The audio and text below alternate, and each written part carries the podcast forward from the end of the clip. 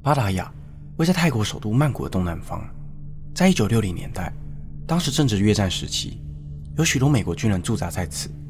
这些美国大兵在休假期间，总是喜欢到海边度假，便意外地发现了巴达雅这个小渔村。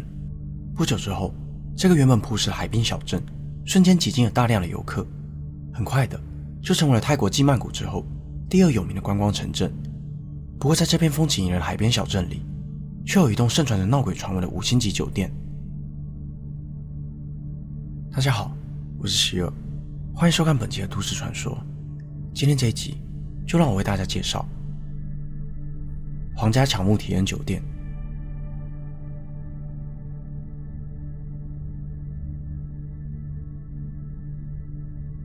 随着巴达雅当地的旅游业兴起，酒店业也跟着蓬勃了起来。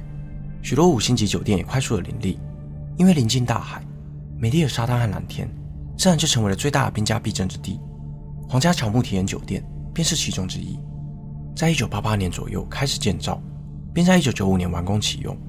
这栋拥有着十七层楼高的酒店，拥有四百五十个房间，并且设有三间餐厅、两间会议厅，还有户外游泳池。因为占地宽广，又紧邻着大海，在当时深受许多游客喜爱。然而，如此美好的盛景，却在一个平静的夏日早晨，发生一场翻天覆地的变化。一九九七年七月十一日，当时正值旅游的旺季。这一天早上，皇家乔木体验酒店一楼的咖啡厅正在忙着替入住的宾客准备早点，而二楼的宴会厅正在为百事可乐当时与泰国的合作伙伴 s a m s u k 公司和泰国电力局举办一场研讨会。此刻的乔木体验酒店。可以说是人来客往，一如既往热闹。上午十点二十分左右，一名十七岁的酒店员工卡基恩在搬运瓦斯桶的过程中，还没有关闭瓦斯罐的阀门，就先取出了瓦斯软管。没过多久，卡基恩便闻到了浓烈的瓦斯味。他试图重新关闭瓦斯桶的阀门，但是他却意外的将瓦斯阀门转向了开启，造成了大量的瓦斯外泄。因为不知道该如何处置，他慌张的走出厨房准备求救。就在这个时候，厨房里膨胀的蒸汽，遇上了外泄的瓦斯，瞬间引发了气爆，当场就造成了厨房内至少八名员工的死亡。然而，这仅仅只是悲剧的开端而已，因为当时在场没有人知道该如何使用灭火器。爆炸所产生的巨大火焰，很快的就吞没了当时在餐厅里享用早餐的宾客们。酒店内装易燃的木座和塑料家具，也让火舌快速的从一楼往上蔓延。这时，酒店的其他楼层约有三百多名宾客。但是这些位于其他楼层的宾客们，却没有任何一个人听见火警的警报声。二十分钟后，火势已经燃烧到二楼会议室，大火就如同海啸一般，在参与研讨会的人们还没来得及反应以前，就将他们一一吞噬。整间会议厅从开始弥漫浓烟到陷入火海的过程，仅有短短的十分钟。就在事发三十分钟后，当地的警消人员也终于抵达了火灾现场。由于一楼和二楼已经完全的沦陷。一面吹来海风，就如同助燃器一样，让火焰丝毫没有消减的趋势。当时的救难人员只能尝试从顶楼开始救援，同时，火灾的浓烟伴随着塑胶燃烧产生的致命毒素，也开始慢慢的吞噬其他楼层。宾客们开始尝试往顶楼逃窜，许多人来到逃生间，却发现多数的逃生门都被上锁。无论是宾客或是工作人员，都只能死命的逃难，甚至有几名受困人员因为高温及浓烟逼迫。逃无可逃，他们最终只能选择从高楼的窗户一跃而下。一个早晨，皇家乔木体验酒店就从一间美轮美奂的酒店变成了人间炼狱。在酒店外的大马路上，聚集着上百名民众，看着乌黑的浓烟从这栋高塔里窜出。许多受困人员透过窗户挥舞着衣物求救。而这场大火蛮横地烧了十二个小时，共造成了九十一个人死亡，一百零二人受伤。事后。搜救人员更在各个楼层的逃生间发现了许多堆叠在一起的罹难者。有幸存的目击者声称，在气爆发射的当下，由于餐厅的员工们无法正确的使用灭火器，造成大火蔓延开来。而当时的客服经理更表示，他正试图联系八达消防局通报火灾，却足足花了十五分钟的时间才接通了电话，导致第一批救难人员在大火燃烧三十分钟后才抵达了现场。抵达后，因为当时的救难人员。缺乏对高楼层建筑的救难设备以及知识，迟迟无法展开救援行动。在事故开始九十分钟后，才由曼谷派来的三台警用直升机，从顶楼来回的接触受困人员。另外，由于事发当下警消人员未能及时抢救，在酒店周遭的人们便自愿投入了救援工作。而这些见义勇为的志愿者们，其中更有十一人为了救人而让自己葬身火海。